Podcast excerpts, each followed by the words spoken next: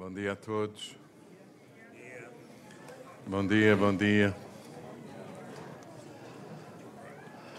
Ah, alegria.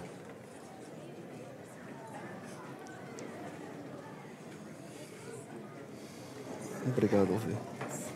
Obrigado. Vamos aguardar uns mais uns segundos. Bruno, queres ficar sentado à minha esquerda ou à minha direita?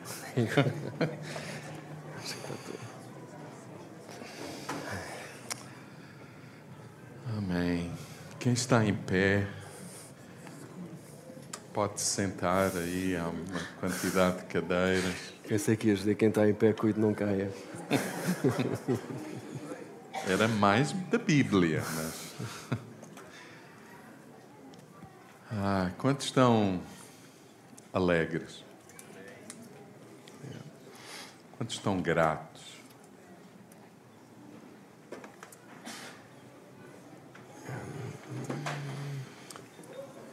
Aqui em casa, ah, bom, dizer-vos assim: o Bruno é metade de mim, mas tem mais coragem que eu. Metade de mim, aqui, assim, nesta. Vocês, vocês perceberam? Vocês não preciso de muita justificação. Ah, eu hoje, quando cheguei aqui, na celebração das nove, o Bruno estava ali e disse: Bruno, não queres vir comigo? Foi assim.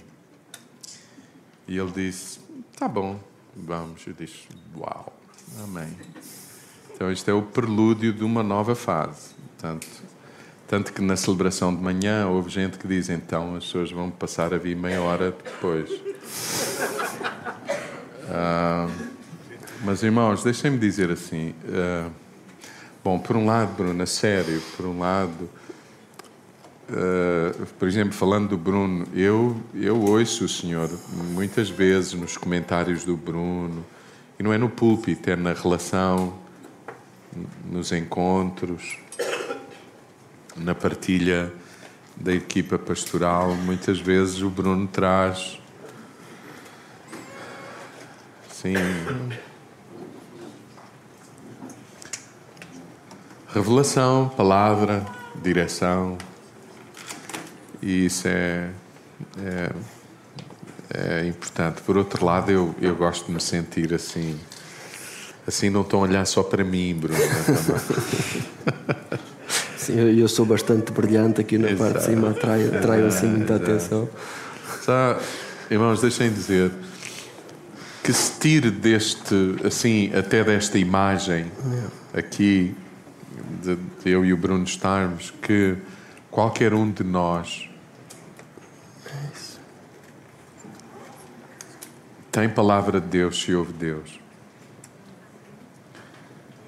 Qualquer um de nós tem, tem possibilidade de ver e ouvir Deus. E este, o palco não é o, o lugar dos iluminados, vocês, daqueles que. Existe um palco só por uma questão podermos ser observados porque estamos a partilhar ou a cantar. Não é um lugar especial, não, não há mais santidade aqui do que acolá, não- nada disso. Ahm, então é um privilégio ter o Bruno. O Bruno é muito corajoso. Privilégio meu, muito grande. Ahm, nós temos vindo a falar muito antes de irmos a um texto que, eu- que nós gostaríamos que nós gostaríamos de partilhar nesta manhã. Nós temos vindo a falar muito sobre a importância de viver na dimensão da eternidade. E algumas vezes a gente acha que isto são assim expressões meramente poéticas ou filosóficas e mas assim, viver na eternidade,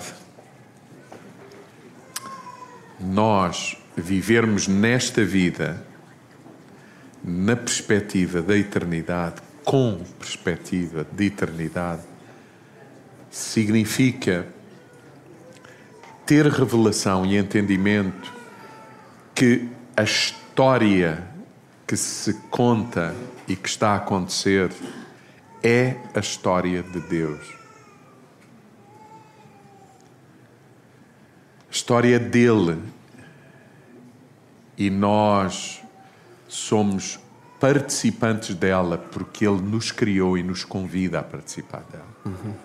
É aí que a gente vive, na perspectiva da eternidade. Porque a forma humana, cristã infante, infantil de viver, é eu achar que, porque estou a viver ao sabor das horas e das circunstâncias da vida, a história é minha e Deus é um convidado meu especial para esses momentos difíceis. Alguém entende o que eu estou a dizer? Então, eu estou a viver a minha história num tempo com circunstâncias, umas vezes nada agradáveis, mas é a minha história, vou escrever a minha. Vocês percebem? A minha história. E, graças a Deus, eu tive revelação de quem que Deus existia e eu convidei-o a vir ajudar-me, e ele é um parceiro de peso, por isso a gente até diz que o Senhor é especial na nossa vida, mas a história ainda é minha. E viver na eternidade, na dimensão do eterno, é perceber aonde Deus vive, num eterno hoje. A eternidade não tem amanhã, nem ontem. É um hoje eterno onde Deus é Senhor. Nós é que estamos sujeitos, tendo em conta o que somos, ao nosso tempinho, às nossas coisinhas. Bom, e às vezes não são assim tão coisinhas, eu sei. São acontecimentos trágicos algumas vezes. Mas o Senhor convida-me nesse ambiente, nessas circunstâncias, a experimentar que Ele é comigo, que Ele está presente, que Ele não me deixa, que Ele tem direção para mim, que Ele ainda se quer revelar por intermédio de mim. Porque ele, ele ainda se quer revelar por intermédio de mim a quem não o conhece e a quem o conhece, para que quem o conhece vá mais longe e quem não o conhece aceite o desafio de caminhar até que o veja. Hum. Faz algum sentido o que estou a dizer? Talvez por isso ele dizer, João, que a, a, a eternidade é conhecerem-me a mim e ao Pai que me enviou, na medida que o conhecer. Porque o Evangelho não apresenta uma, uma mentalidade, uma filosofia escapista, onde nós queremos sair daqui rápido para ir para uma eternidade. O Evangelho apresenta a proposta de chamarmos ao nosso presente a eternidade. E na medida que o conhecemos, conhecemos a eternidade. Ele é, ele é a eternidade. E na medida que o conhecemos, a eternidade começa a ser de tal forma a nossa realidade que morrer é ter a certeza de que temos vida. Uhum. Somos dele, estamos com ele. Não? O que é que nos poderá separar? Hum. Então não é a tua história. Vamos dizer é, vamos dizer é a tua história.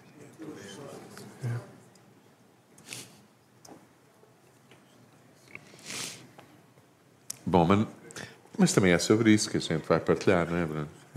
Vamos abrir o Evangelho, a Bíblia no Evangelho de João. no capítulo 20, e vamos ler do versículo 1 ao versículo 18. João, capítulo 20.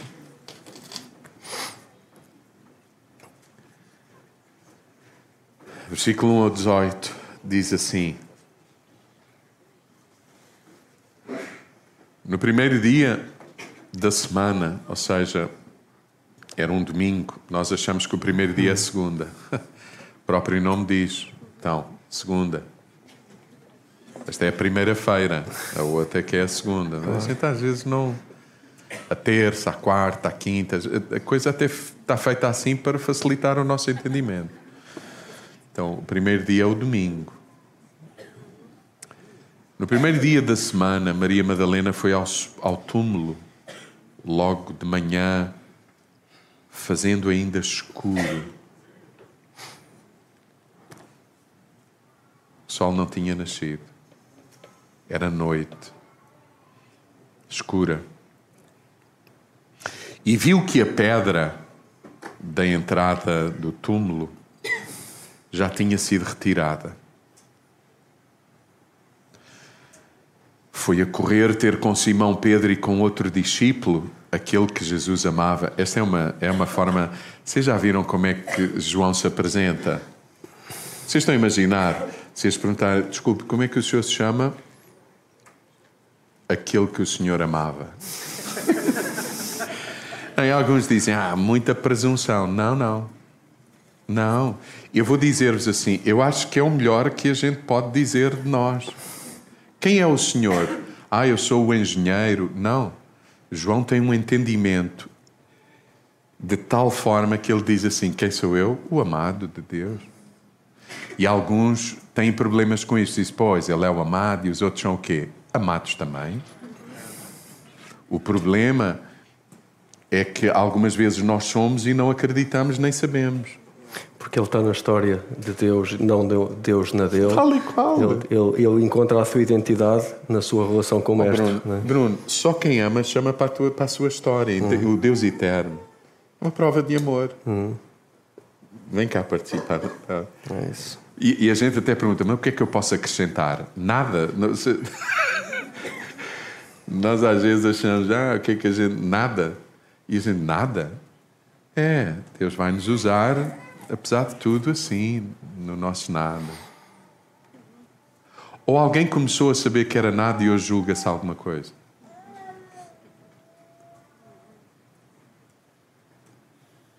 Então João está a dizer: Eu sou o amado. Vocês sabem, às vezes os pais, eu não podia parar aqui, Bruno. Aliás, eu não posso parar em lado nenhum. Tenho seis folhas, mais o Bruno. O Bruno tem, eu não sei. Bruno tem a Bíblia. Bruno, é... Bruno trouxe a Bíblia. Eu trouxe, eu trouxe as minhas folhas. Um... Onde é que eu ia? Os pais. Às vezes vêm ter comigo e dizem, pastor, porque os filhos dizem, ah, os meus pais não me amam. E os pais ficam muito angustiados. Muitas vezes acontece, até em aconselhamento pastoral. Os pais dizem, mas o pastor não acredita que eu amo os filhos. Não, eu acredito, eles é que não, eles é que não, eles é que não sabem ainda. E a grande questão não é ficarmos ancorados e angustiados porque os filhos não sabem ou não acreditam é: Senhor, dá-me graça para revelar que os amo. Isso aqui é o caminho. João diz isso, diz assim. O João diz assim. Diz o texto: Foi a correr ter com Simão Pedro e com o outro discípulo que Jesus amava e disse-lhes: Levaram o Senhor do túmulo e não sabemos onde o puseram. Então Pedro e o outro discípulo, que era ele, João está a escrever dele, e o outro discípulo saíram e foram ao túmulo ver o que se passava. Iam a correr juntos. Mas o outro discípulo, é sempre ele, correu mais do que Pedro e chegou primeiro. Inclinou-se para ver e reparou, o primeiro, João, e reparou que as ligaduras continuavam ali, mas não quis entrar Logo a seguir chegou Simão Pedro, entrou no túmulo e ficou admirar ao, ao, admirado ao ver as ligaduras no chão. E o pano que cobria a cabeça de Jesus, dobrado a um canto e não misturado com as ligaduras. Depois entrou também o outro discípulo que tinha chegado primeiro, viu e acreditou.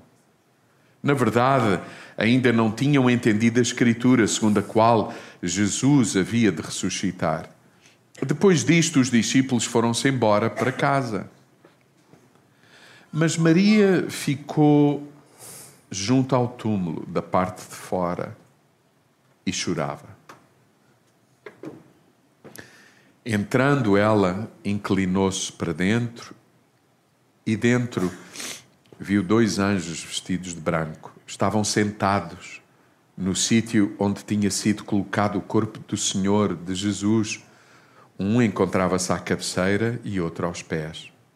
Eles perguntaram-lhe, mulher, por que estás a chorar? E ela disse-lhes, porque levaram o meu Senhor e não sei onde o puseram. Logo a seguir, voltou-se para trás e viu Jesus de pé, mas João diz: Mas à altura ela não sabia que era ele. Perguntou-lhe então Jesus: Mulher, mesma pergunta, por que choras? Quem é que procuras? Ela pensava que era o homem encarregado da propriedade e disse-lhe, ou seja, o jardineiro, hum. e disse-lhe: Se foste tu que o tiraste, diz-me onde o puseste, que eu vou lá buscá-lo. Jesus chamou-a Maria. Ela, voltando-se, exclamou em hebraico: Rabuni, palavra que quer dizer meu mestre. E Jesus disse-lhe: Não me toques, porque ainda não voltei para o meu Pai. Vai ter com os meus irmãos e dá-lhes este recado: Eu volto para o meu Pai e vosso Pai, para o meu Deus e vosso Deus. Maria Madalena foi dar a notícia aos discípulos e dizia: Eu vi o Senhor e contou-lhes o que ele lhe tinha dito. Quero ler de novo o versículo 18. Maria Madalena foi dar a notícia aos discípulos e dizia: Eu vi o Senhor hum. e contou-lhes o que ele, o Senhor, lhe tinha dito. Alguns, alguns pormenores que eu julgo importante. Eu não sei se todos sabem ou sabem, sim. Esta mulher de quem estamos a falar, Maria Madalena, é a primeira testemunha uh, ocular, é a primeira testemunha a experimentar, a ter relação, encontro com o Senhor ressurreto. É muito interessante perceber, desde o nascimento de Jesus até em tudo, uh, a decisão de Deus é absolutamente inusitada, é, é, é absolutamente fora do comum. Deixem-me dizer assim: esta a ressurreição é por natureza alguma coisa muito difícil de crer. É, é mexe com as nossas entranhas, com o nosso raciocínio, põe em causa muita, muita coisa. Eu vou dizer-vos assim: se isto fosse uma história inventada, jamais naquela cultura uma mulher seria a primeira a encontrar Jesus, pelo valor que as mulheres tinham infelizmente ainda hoje tem na cabeça de muita gente e em muitas paragens. Esta mulher seria, ainda por cima, sendo quem ela era, uma mulher. A Bíblia não diz que ela era prostituta, não diz nada disso. A Bíblia só diz que ela era uma mulher, a gente já vai ver, muito oprimida, muito sofrida. Não era uma mulher com pedigree, não era uma mulher famosa, era uma mulher. Hum Pensem numa pessoa comum, esquecida, que já desistiu de tudo, da vida e. e ok? É essa mulher. Para quem ninguém olha com grande respeito.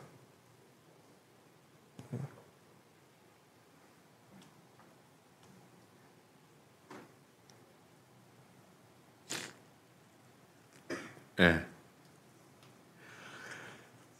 antes de entrarmos assim, pormenor por pormenor, porque, como o Bruno dizia hoje de manhã, é mesmo verdade, a forma como Deus se dá a conhecer a nós, tendo em conta a nossa incapacidade e pequenez, é lenta, é paciente, é cheia de pormenores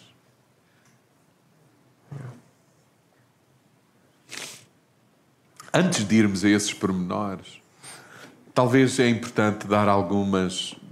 Porque a Bíblia não fala muito de Maria Madalena, mas diz-nos coisas muito importantes. Em primeiro lugar, o texto é, bom, em primeiro lugar, Maria Madalena, provavelmente porque ela era de Magdala, como se Maria era um nome muito comum e para haver alguma diferença entre todas as Marias, esta é a Maria de Magdala, por isso a Maria Madalena de, de, de, de Magdala. Uhum. E Lucas 8 diz-nos que ela, Maria Madalena, era uma entre muitas mulheres que seguiam, acompanhavam e ajudavam com os seus bens, Jesus e os discípulos. Foi muito bonito, não sei quantos de vocês tiveram a oportunidade de estar num dos nossos jantares, quarta, quinta e sexta. Eu, eu fiquei encantado com tudo. E pormenores, eu sou terrível. Eu, e um dos pormenores deliciosos foi ver mulheres à mesa com Jesus e com e com o Lázaro ressurreto. E os evangelhos não nos dão, assim, de uma forma muito clara a presença das mulheres por causa da cultura dos dias. E tanto que, eh, quando se conta, por exemplo, o número de pessoas que estão, que, que estão a seguir Jesus, as tais multidões, são os homens que são contados, não as crianças nem as mulheres. É uma. Pronto, é uma. É, seria interessante quando a gente pergunta a um pastor, então quantas pessoas estão lá na tua igreja? A gente contar só homens. Bom, também não é permitido contar pernas. É? Maria, Maria uh, era uma daquelas mulheres habitué na vida de Jesus, era um habitué nos discípulos. A partir de determinada altura, não desde o início, mas a partir de determinada altura, há mulheres que se vão juntando. O Evangelho fala disto e vão servindo e vão participando. Maria Madalena é uma delas. E esta em particular, dentre as mulheres que seguiam Jesus, o texto bíblico diz que era uma mulher de quem Jesus tinha expulso demónios. Uhum. Era uma mulher bem atormentada, bem. Pronto, numa condição de desespero. E, e o Senhor fez dela uma mulher livre, tão livre, uhum. que seguiu Jesus, independentemente de tudo o que se pudesse dizer ou pensar. Já agora, todas aquelas histórias que se diz aí de Madalena, Maria Madalena e Jesus é pura ficção, invenção, tem nada a ver com o Evangelho, não há nada, eh, enfim, não, não, isso é pura especulação. Marcos 15 diz-nos ainda dá-nos a conhecer alguns pormenores. Diz-nos que Maria Madalena observou de longe todo o processo de crucificação. Marcos 15 fala desse, todos os pormenores. Diz que ela ao contrário dos homens, os corajosos, cada. Cada um está lá. E eu não estou a criticar, eu acho que se eu lá tivesse, eu faria o mesmo. Sinceramente. E.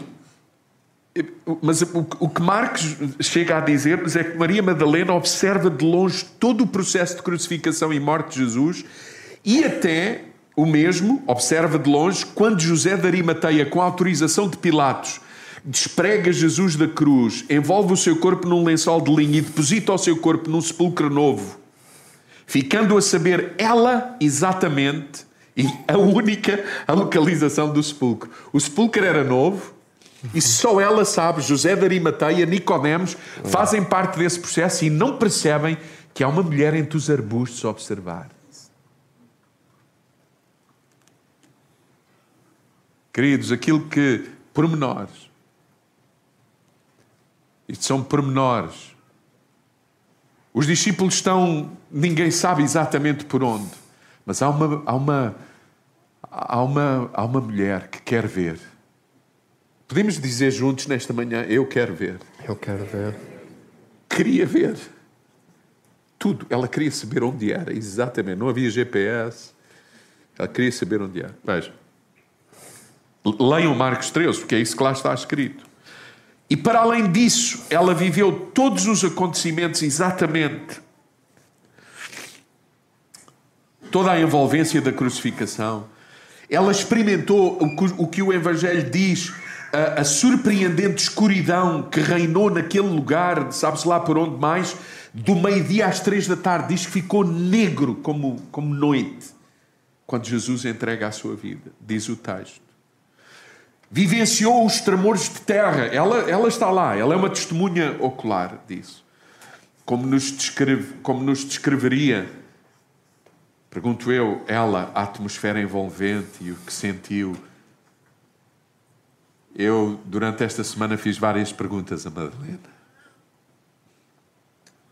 Neste sentido, vocês percebem como é que. Como é que foi? Uhum. Era uma mulher que conheceu Jesus sem futuro e entrou na dimensão do eterno e acabou o futuro para ela. Ela queria participar naquilo que estava a acontecer. Alguém entende o que estou dizer? Mais do que medo, há aqui uma curiosidade, uma vontade de o ter, de o ver. Eu não acho que seja por acaso que o Senhor se revela a ela também. Esta já agora eu pergunto, Bruno, o que é que a gente quer ver? Quando a gente pensa hoje e amanhã e no número de dias que a gente tem para viver e ninguém sabe quantos são, o que é que a gente quer? O que é que é assim? A... Pelo que é que nós daríamos a vida? E será que depois de ver aquilo pelo que estávamos dispostos a dar a vida, daríamos a vida por aquilo que vimos? Que ainda é outra questão. Porque a maioria de nós está pronta a dar a vida por aquilo que quer ver e quando lá chega diz: Não valeu a pena, não vou entregar a minha vida a isso.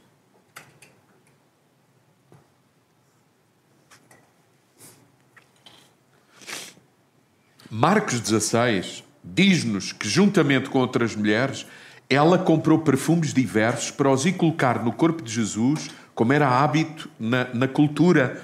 E tudo isso na sexta-feira. Ela vive a crucificação, vive aquele pormenor todo, e naquele mesmo dia, na sexta-feira, ela e mulheres, cá está outra vez, com dinheiro, portanto, nos seus contactos, vão comprar perfumes e ela já tem em mente o quê? Pegar naqueles perfumes e ir pôr os perfumes, como era hábito, na cultura, no cadáver. Hum. Envolto em ligaduras, etc. Era, era um procedimento cultural na altura. Ela pensou, eu acho, e bem, depois de tudo o que fizeram a Jesus, ninguém se vai preocupar com isso. Mas ela diz: Eu quero ver o corpo, eu quero, quero honrar o que resta do meu Senhor. O cadáver.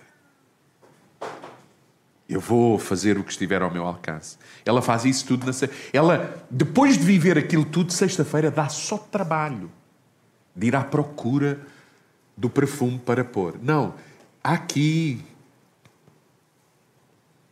muita intensidade, muita busca, muita procura, muito querer ver, muito querer participar, muito querer estar perto né?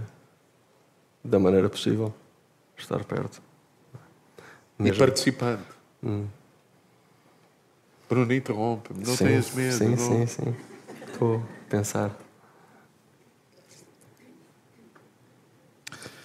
Ela estava a fazer isso tudo, mas com uma questão em mente, diz Marcos, diz que ela só não sabia é como é que ela ia ser capaz de remover a pedra. Porque a pedra, ela tinha visto o tamanho da pedra que puseram à porta do sepulcro. Mas o tamanho da pedra não a impediu de comprar perfume, nem lhe roubou o desejo de ver Jesus de novo, nem que seja os restos mortais. Quem é que a gente quer ver, Bruno? As nossas compras de sexta-feira são o quê para quê?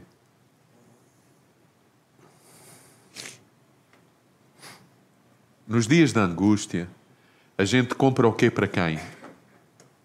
Se sabe, se fôssemos como Maria Madalena, não havia compras compulsivas.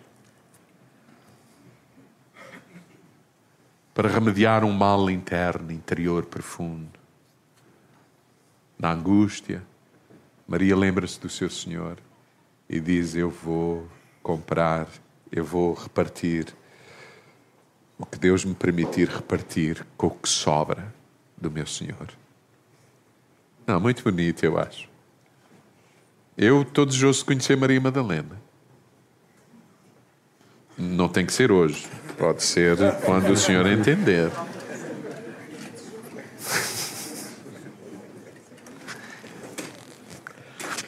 Bom, Mateus 28 diz-nos que a caminho do seguro, do, do sepulcro, pela madrugada de domingo, ela sentiu, viveu, diz Mateus, diz que ela, e Mateus para escrever ela terá dito, quando eu ia durante a noite a caminho do sepulcro, a terra tremeu, da mesma forma que quando o Senhor expirou, a terra tremeu, eu a caminho do sepulcro, a terra tremeu, e a sensação que o Evangelho nos dá é que a terra treme quando Ele entrega a vida e a terra treme quando Ele ressuscita. É isso. Que toda a gente saiba, perceba. E Madalena põe a legenda. Bom, ocorre-te uma coisa, não é? A pensar nas diferenças entre a Maria Madalena e, o, e os discípulos, porque é que. Mas o que eu estou a pensar realmente é que todos eles viram tanta coisa de Jesus e falávamos esta manhã que a revelação foi progressiva na, na dimensão e na, na, na, expressão e na expansão. Um, eles tinham visto muita coisa já, tinham visto por várias vezes Jesus ressuscitar mortos, mas agora aquele que tinha a capacidade de ressuscitar tinha morrido, então as, as esperanças morreram, morreram com ele. Eles não tinham capacidade ainda de ver. Talvez por isso João diz que nós ainda não tínhamos entendido tudo, mesmo quando chegaram lá. Uh, eles não perceberam que, que, que esta ressurreição era possível. Bruno, e a gente compreendeu tudo já? Tem discernimento de tudo? Alguém?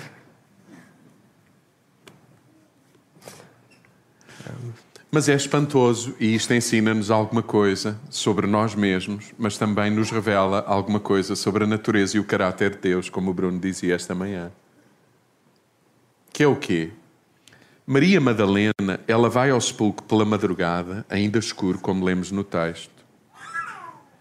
Ela está a ser movida seguramente por saudade, tristeza, admiração, perplexidade, angústia, um sufoco no peito, mas também por gratidão e reconhecimento, pela liberdade que ela experimentou em Cristo quando o conheceu, tornando-a livre.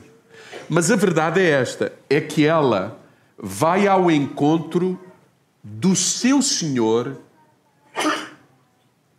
e tudo o que ela quer e espera está convicta que ainda pode encontrar é o corpo. Tanto que ela compra perfume pote fundo. Certo. Ela não vai na esperança da ressurreição. Apesar dela não ter essa esperança, ela entrega o que tem. Ela está no processo. Ela está no processo. Os discípulos, a mesma coisa. Os discípulos estão em casa, tanto que, é, tanto que ela vai do sepulcro sozinha, vai ao sepulcro sozinha, vem do sepulcro sozinha ao encontro da casa onde estavam os discípulos. Os homens não estão, os homens já os homens estão no processo do luto. Todos os outros discípulos estão naquele processo já sofrido de integrar uma realidade difícil na vida. E isto fala-nos também daquilo que tu dizias manhã, Bruno, e não, não tem que ser eu, deve ser tu. Né? Isto, isto, os discípulos, ninguém espera que o Senhor ressuscite. E é estranho, porque o Senhor falou nos últimos, especialmente nas últimas semanas, nos últimos meses, o Senhor não falou de outra coisa, de que ia morrer, de que ia dar a sua vida, mas que ao terceiro dia ressuscitaria. Deu vários exemplos.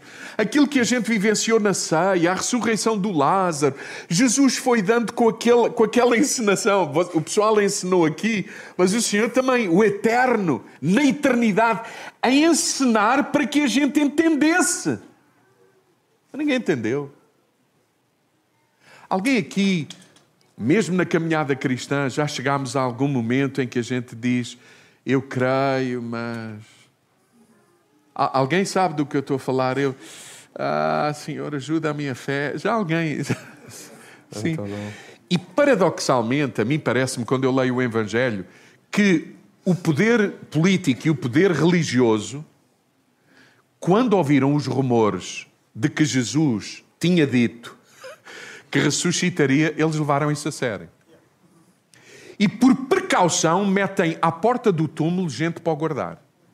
Por duas razões fundamentais. Não fosse ele ressuscitar e apanhavam-no de novo. Gente pequenina de entendimento. Ou não fossem os discípulos ter aproveitado essa dica de Jesus, que nunca aconteceria, pegam no corpo, no corpo levam-no e diziam: ressuscitou, ressuscitou. E lá estavam os guardas. E isso é estranho. Porque quem não anda perto de Jesus até vai levando mais ou menos a sério aquilo que ele se percebe, está na dúvida, mas diz: bom, é melhor estar a pau que a escrita. Os discípulos estão naquela, sim, Senhor, eu creio, amém, glória a Deus, aleluia, e tal, mas quando chega a hora da verdade, gente Senhor, o é, que é feito da minha fé? Onde é que. Sabe qual é o nosso problema? O nosso problema é que a nossa fé é tantas vezes fundada, baseada naquilo que a gente espera e não nele. Porque se a fé que a gente diz que é pequena estiver nele como o grão de mostarda, então a gente não tem que estar aqui a criar quadros, cenários, falsas expectativas. É nele. E ele fará muito mais abundantemente do que aquilo que a gente pensa, pede, deseja, considera. Alguém entende o que estou a dizer? Talvez fosse essa a razão deles não estarem lá tão prontamente. Uh, talvez uma. Eles construíram todo um. Bom, aquilo deve ter sido toda uma experiência bem traumática, porque durante aqueles três anos e meio, Jesus tornou-se o centro da vida deles. E eles construíram todo um filme eventualmente, acerca daquilo que Jesus ia proporcionar ao povo de Israel. a história deles. A história deles. E de repente tiram-lhes o tapete debaixo dos pés. E a história e, não é deles. A história não é deles. E há um sentimento grande de desilusão Queridos. que eventualmente Maria Madalena não tinha porque não estava aí. Uh, ela, ela queria estar com o Senhor. Uh, não estava tão preocupada com o que é que ele ia fazer. Queria, queria estar. E nos homens, eventualmente, porque o, por tendência, os homens têm este instinto mais uh, de, conquista, militar, de, de imperialista. De... Talvez por isso o José de Arimateia e o religioso Nicodemos nada contra. É. Gente em quem a gente percebe claramente que o Espírito do Senhor está a trabalhar neles. Conseguem ir até Pilatos, pedir o corpo, fazer tudo, põem lá e dizem: está tudo feito. Mas há uma mulher que diz: Eu ainda o quero ver. Hum. Sem... E é paradoxal. Eu ainda quero ver, mas não é ressurreto. Eu quero ver o que resta. Faz sentido, não é? O que é que ela faz? Quando chega e vê que o corpo não está lá, ela começa a correr em direção a Pedro e a Tiago e a, e a, e a João. E a Bíblia diz que João e Pedro começam a correr os dois diz que vão juntos com o mesmo propósito, mas o texto bíblico diz que João chegou primeiro do que Pedro. E a lógica mais. aquilo que é o mais. enfim, é porque, eventualmente, João pode ter chegado primeiro por ser mais novo. Mas eu esta semana estava a considerar que João pode ter chegado primeiro porque sabia que era amado. Porque quem é amado corre mais rápido.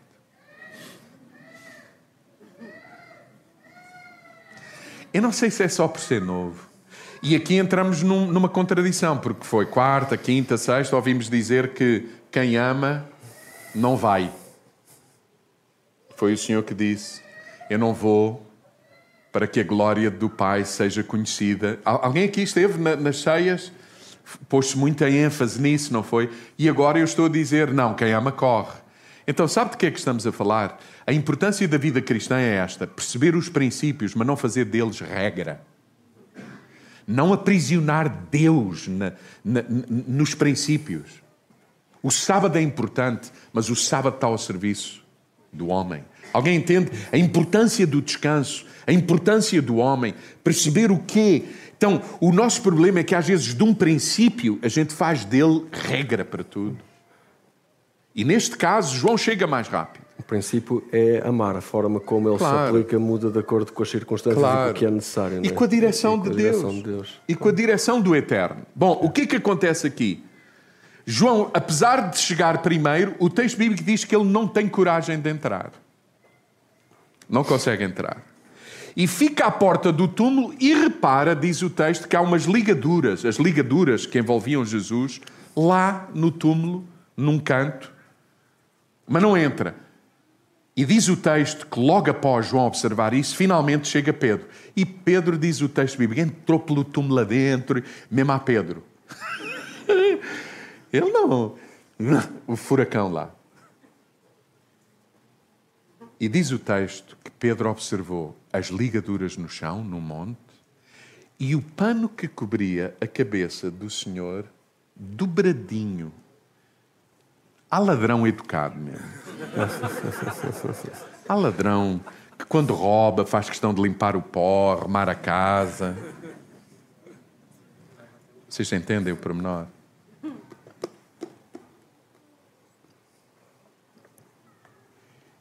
E João entra e vê o lenço e observa de novo as ligaduras, e João diz assim: E ele, esse que chegou primeiro e que entrou depois no túmulo, creu. Mas João diz a seguir assim: creu, mas não tinha ainda revelação de tudo. É muito bonito. Hum. Queridos, não tenhamos medo de dizer a gente crê, mas ainda não tem revelação de tudo. Senhor, aumenta a minha fé, abre os olhos do meu entendimento, ajuda-me a viver na plenitude do que significa viver nesta dimensão do ressurreto, da eternidade. Uhum. Ladrão não se daria ao trabalho de fazer aquilo que Jesus disse dias antes, na ressurreição de Lázaro, desatai-o. Você sabe, eram, eu não sei, quilómetros de ligadura, zum, zum, zum, e não é uma passagem N para um embalsamento de um corpo. Você está, você está a imaginar, uma volta, vira daqui, vira dali. Não. Quem quer roubar cadáver, pega naquilo, leva ligadura, leva tudo. Vai. E o lenço cai no chão. Ligadura lá e lenço no chão. Não ao contrário. Ali ligadura no chão e lenço dobrado. Arrumadinho. Um sinal para quem havia de chegar. Que é, é espetacular. O texto bíblico diz ainda que Maria Madalena, quando chega ao sepulcro, a pedra está aberta.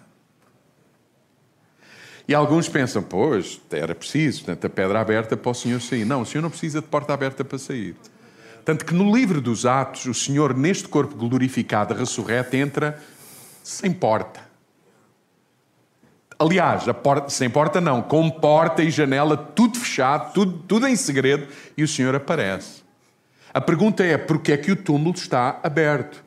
Para que se saiba que ele não está lá, que ele ressuscitou, que ele não está lá. Se sabe, todas as ressurreições, presta atenção a isso, eu acho que isto é muito importante. Estamos na Páscoa, estamos a lembrar alguns pormenores importantes para a vida. Todas as ressurreições na vida são para benefício de vivos. A importância da ressurreição não é que finalmente nós vamos para o céu.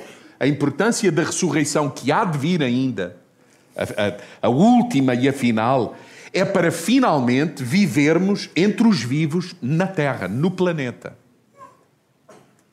Por exemplo, pensar nas ressurreições que Jesus, uh, que Jesus uh, fez durante o seu tempo enquanto esteve conosco, é justamente isso. Por exemplo, a, o filho de, da viúva, para quem é que o ressurreto vai? Para a mãe. É um sinal para a mãe e para toda aquela gente que conhecia-o. O, o, a filha de Jairo, ela não ressuscitou para ir para o céu, ela ressuscitou para ficar entre os vivos. Não, a gente tem que entender isso. As ressurreições que o Senhor faz na nossa vida, nomeadamente na primeira, quando nascemos de novo, não é para nos levar, é para sermos revelação de quem Deus é na nossa vida para aqueles que ainda não o conhecem. Lázaro uhum. foi para os amigos, foi para a vida, foi para a igreja. Muitos santos depois da morte de Jesus, diz Mateus 27. Tabita, lá no livro dos Atos, lembram-se? Há uma pessoa que faz falta na comunidade e, e ela, ela experimenta a ressurreição no ministério de Pedro, neste caso, e ela volta quê? À vida. Então, tudo aquilo que o Senhor faz na nossa vida, as ressurreições, a transformação, não é para nosso benefício, naquele sentido, uau, já Não, é para abençoar outros, é, é, para, é para incluir outros, é para anunciar a vida de Deus que há em nós. Então, esse entendimento escapista, de querer ir para, de estar desejoso de ir, eu, eu não acho que tenha assim, eu não acho que tenha respaldo na Bíblia com a profundidade com que a gente lhe atribui. Tem uma certa importância, mas não é, não é por aí. Há um sentimento de, de, responsabilidade a quem tem, a quem tem Cristo de, de, o partilhar, de o partilhar com quem vive. Eu estou a pensar em Paulo, por exemplo, que dizia: Para mim, uh, morrer é ganho, viver é, viver é Cristo, porque apesar de querer muito estar com o Senhor, porque ainda assim uh, Paulo teria esse entendimento que, que, havia uma forma mais profunda de estar com o Senhor. Ele ainda dizia: Mas por causa de vocês, eu ainda quero ficar, quero estar. Então uh, haverá alguma coisa mais para além, para além disto, mas uh, o, o, nosso papel, como falávamos, é, é, também chamar à nossa existência aquilo que é eterno e, e distribuir isso por quem por quem nos rodeia. Uh, eu estava-me a lembrar do primeiro, de um dos primeiros versículos que veio à, à, à, nossa mente quando pensávamos o nosso tema da Páscoa e esta questão da eternidade, que foi uma coisa escrita precisamente por, por João, uh, que ele, ele dizia assim: Vejam como é grande o amor do Pai por nós, pois Ele nos chama de filhos. O que de facto somos. Mas quem pertence a este mundo não reconhece que somos filhos de Deus porque não o conhece. Amados, já somos filhos, mas, ainda não, mas Ele ainda não nos mostrou o que seremos quando Cristo vier. Sabemos, porém, que seremos semelhantes a Ele, pois o veremos como Ele realmente é. E é interessante esta relação do, de quanto mais o conhecemos, mais nos tornamos como, como Ele é. E nesta, nesta, nesta caminhada de o conhecer, tendo em conta as nossas limitações, que é, é lenta e precisamos de, de, o conhecer na relação com Ele, mas precisamos de o conhecer na relação uns com os outros não é? e, e vê-lo. Uh, mas não pode deixar de haver em nós este sentimento de vê-lo, conhecê-lo mais, de saber quem Ele é, uh, conhecê-lo. Conhecê-lo é? Por isso, eu acho que essa, essa, esse desejo está profundo na na vida de Maria Madalena. E eu digo isso porque quando Pedro e João constatam, e João, porque é João que diz, ele creu, apesar de não entender tudo, ele creu que o Senhor tinha ressuscitado. O que é que o texto bíblico diz? Diz que Pedro e João foram para casa. Mas diz assim o texto: Mas Maria ficou no sepulcro, à porta do sepulcro, a chorar. Ela permanece lá. Ela quer ver. Ela quer ver. Maria Madalena fica a chorar da parte fora do túmulo. Não há homens a chorar. As mulheres vão com mais facilidade aos lugares de dor e da dor do que os homens. Os homens fogem desses lugares. Os homens têm muita dificuldade em falar do que dói. Os homens têm muita dificuldade em admitir isso. As mulheres têm mais facilidade. Talvez por isso a Bíblia diz lá em Gênesis que o Senhor deu uma sensibilidade particular a Eva para discernir o mal, a dor, o que dói. Nós, com muita dificuldade, homens, nós temos muita dificuldade em exprimir sentimentos, o que está a doer, o que custa, o que. Nós ficamos muito mais sem jeito diante de alguém que está em sofrimento. O que é que eu faço? Que é que... As, as, as mulheres têm mais esta facilidade de estar perto de quem lhe dói, de quem está a doer. E a mim parece-me, a mim parece-me que, que, que isto é importante. Você sabe, talvez as mulheres, por essa, por essa característica, elas estão muito mais sujeitas, vejam com muito mais regularidade e experimentem, encontrem surpresas maravilhosas como Madalena vai encontrar nesta manhã. Porque ela não, ela não foge da dor, ela está lá. Eu não sei quantos aqui já concluíram que é nesses processos de dor que a gente pode com mais facilidade ver o Senhor.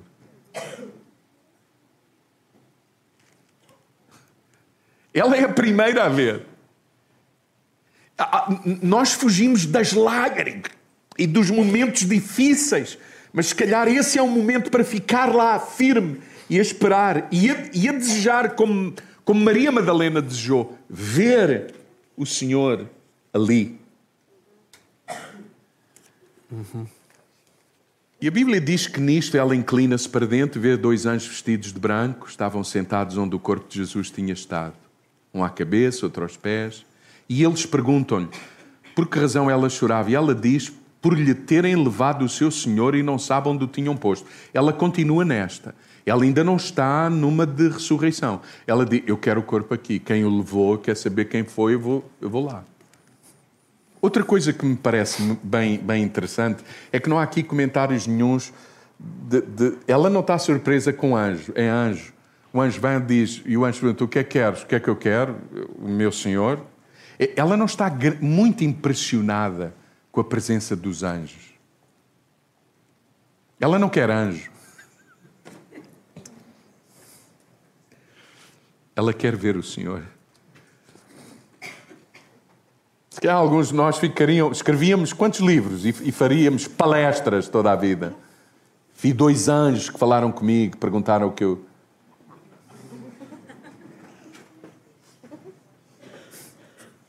Há pessoas que querem falar com o anjo da igreja.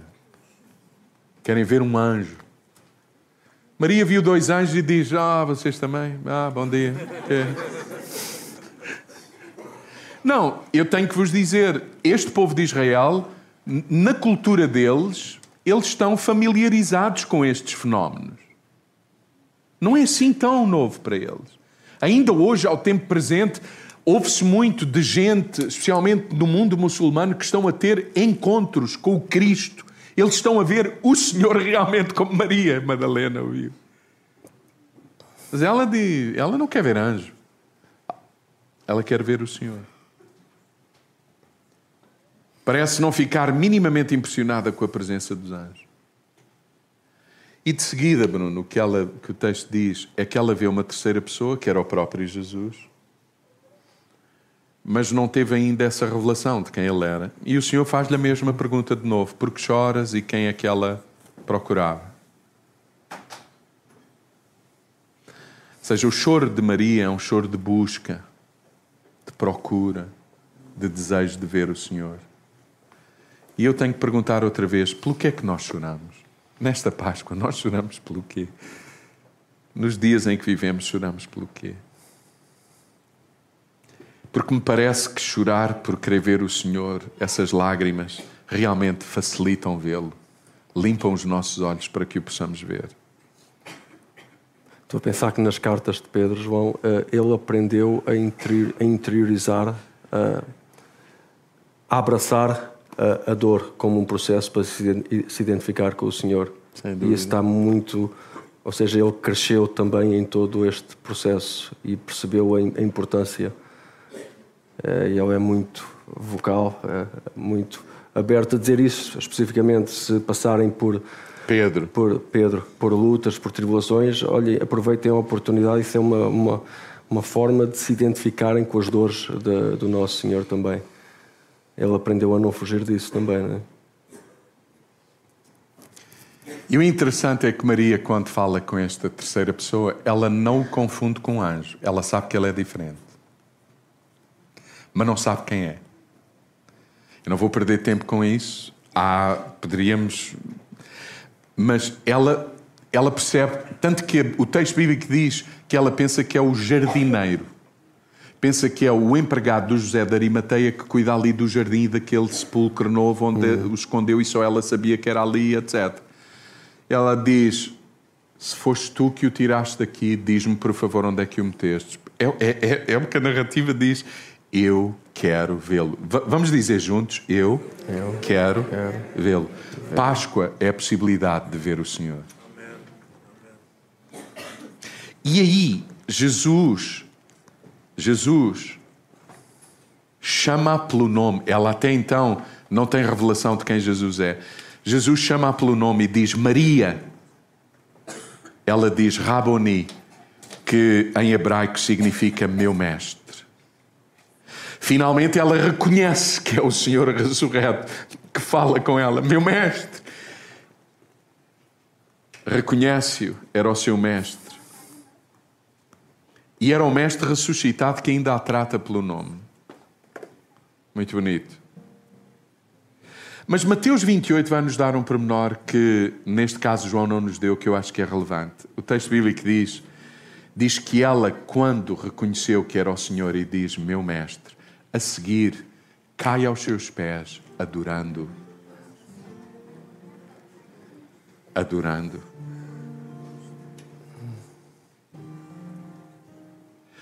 Páscoa é a possibilidade, como Maria experimentou, de vivenciar a diferença entre admirar Jesus, o grande mestre, e adorar aquele que é o autor e consumador da história.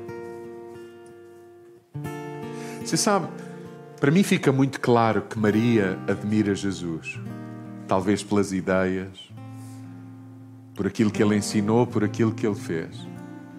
Mas na ressurreição, ela vai para além da admiração. Ela vai para uma rendição. Ela põe-se de joelhos. Ela derrama-se de novo sobre ele. O texto bíblico diz que ela o agarra nem todas as eu acho que os tradutores têm medo de descrever isso. Maria, quando percebe que é o Senhor, passa da admiração, passa de ser um mero discípulo que está interessado em segui-lo, mas mais do que em segui-lo, em adorá-lo, em fazer dele o Senhor da sua vida, verdadeiramente o Senhor da sua vida, no mais íntimo do seu ser. E a Bíblia diz que Maria terá. O intuito dela era, era ver. E- ela diz, e o gesto é: Nunca mais te vou perder. E o Senhor diz: Larga-me, Maria. Não é por aí. Tu não me vais mais conter, não é por aí.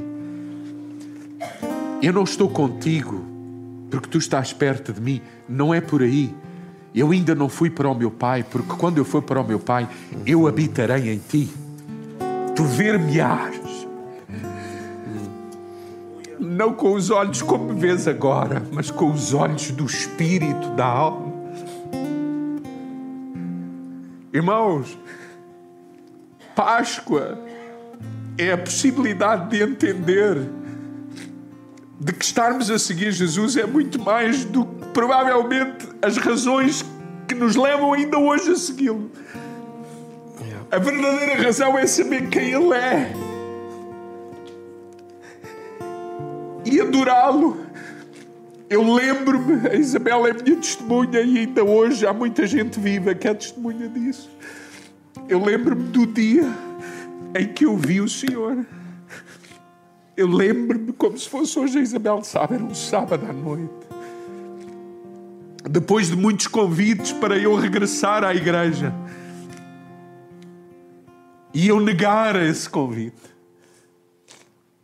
Há um sábado que alguém insiste para que eu venha, e naquele dia não era tanto uma insistência, era todas as vezes que eu via as pessoas que me convidavam, eu tinha uma desculpa. E daquela vez eles não tinham como não me convidar. Você percebe porque é que hoje não o convidaríamos? E convidam, mas eles têm esperança de que eu não vá. Sabem porquê? Era uma igreja pequena, não era culto, não havia músicos, não havia pregador. Sabe o que era aquela, aquela tarde, fim de tarde? Era um encontro de oração de meia dúzia de jovens que queriam ver Deus. Eles não se juntavam com outra intenção. E eles fizeram uma roda lá. Puseram-se de joelhos e eu, por ser educado, ajoelhei-me. E eles começaram a orar. E eu dizia, tive ali minutos a dizer: O que é que eu estou aqui a fazer? Mas sabe o que é que me pareceu enquanto eles oravam? Que eles tinham visto o Senhor, que eles sabiam com quem falavam. O mais íntimo do seu ser. E eu lembro-me de ter dito, Senhor, eu acho que tu existes. Deus, eu acho que tu existes. Mas tu existes, eu quero mesmo conhecer-te.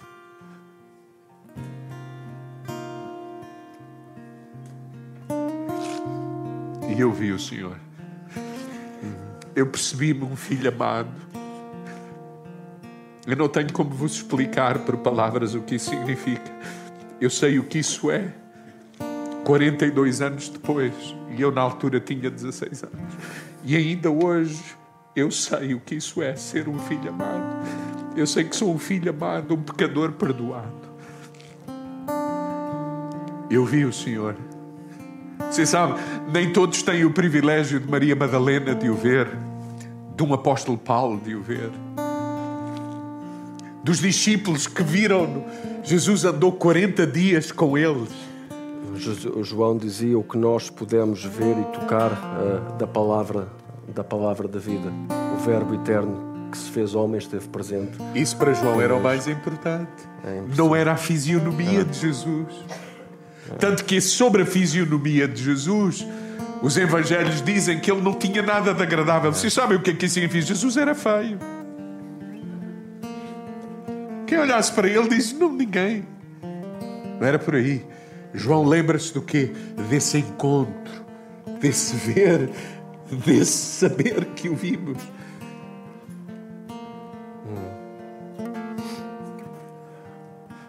Também, Maria viu. Estava a pensar que também a, também a, a ressurreição de Jesus não foi para ele se ir embora, foi para que pudesse voltar e um dia e um dia ele, voltará realmente em, de outra forma que não entendemos, mas ele foi para que pudesse. Mas Bruno. Ele só podia estar limitado com as pessoas que estavam fisicamente, claro. agora pode estar. Só para Bruno. trazer relação, é. relação do, da tua experiência Isso. com. Porque nem toda a gente vai ter esse tipo de experiência. Cada um, Deus dará a cada um o que cada um precisa para a sua experiência com Deus. Um, ainda eu li esta manhã aquilo que Pedro dizia, eu acho que isto é realmente relevante. Que ele dizia assim: embora nunca. Ele dizia isto com alegria a respeito daquelas pessoas. Embora nunca o tenham visto como, como eu vi, porque ele sabia que tinha sido um privilégio, um privilégio, vocês o amam. E ainda que não o vejam agora, creem nele e se regozijam com alegria inexprimível e gloriosa pois estão alcançando o alvo da sua fé, a sua salvação. Então, Ele faz presente de diferentes formas, conforme a necessidade, claro. mas e, e, até, e até o temos uns nos outros. E às vezes, se não somos capazes de o reconhecer uns nos outros, não desfrutamos de tudo aquilo que Ele quer ser e revelar-se para nós. Não é? E... Bruno, mas quando isso acontece, o que é que acontece em ti? É, é esse deslumbre, é. essa certeza que Ele está vivo. Essa rendição que surge da nossa vida. Não tem que ser trágico como Paulo, como eu vos contei. Não tem que ser assim.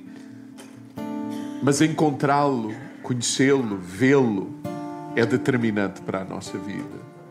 É. é muito mais do que seguir as ideias, a filosofia de Jesus, a doutrina de Jesus. É muito mais do que ir atrás dele por causa daquilo que ele nos pode dar. É uma vida rendida por quem ele é. Páscoa é a possibilidade de ter uma vida rendida por quem Ele é. É a possibilidade de nós também podermos dizer: Senhor, eu quero ver-te. Eu quero ver-te nos pormenores da vida. Eu quero ver-te nos pormenores na vida dos meus irmãos. Abre os meus olhos para eu ver, para eu entender, para eu, para eu me render, para eu, para eu ser testemunha. E Bruno, quando tu dizes que o Senhor foi, foi, mas não foi. Foi para estar à, à direita do Pai e ser a cabeça, mas deixou na terra o seu corpo, Isso. que é a igreja Isso. que expressa e manifesta também entre os vivos.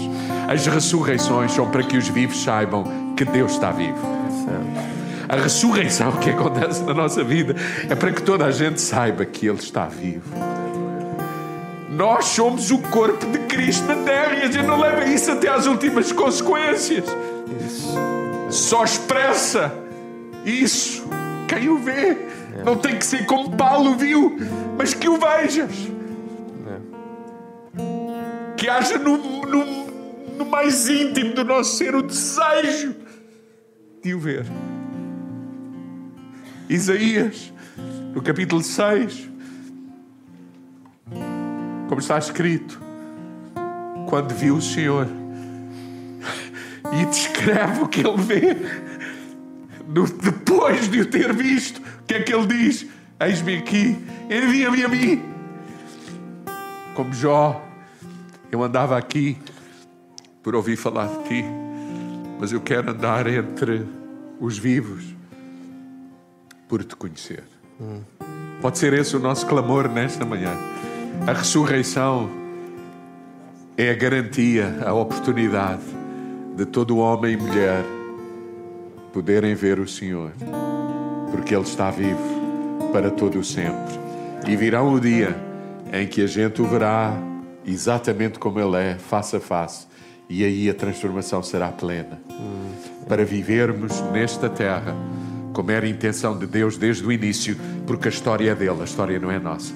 A intenção é dele, encher a terra de filhos. Glória a Deus.